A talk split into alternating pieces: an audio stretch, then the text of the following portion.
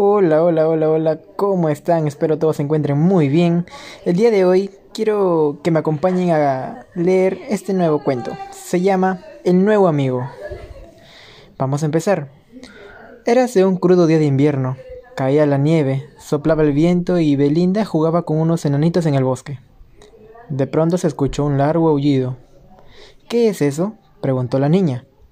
Es el lobo hambriento, no debes salir porque te devoraría, le explicó el enano sabio.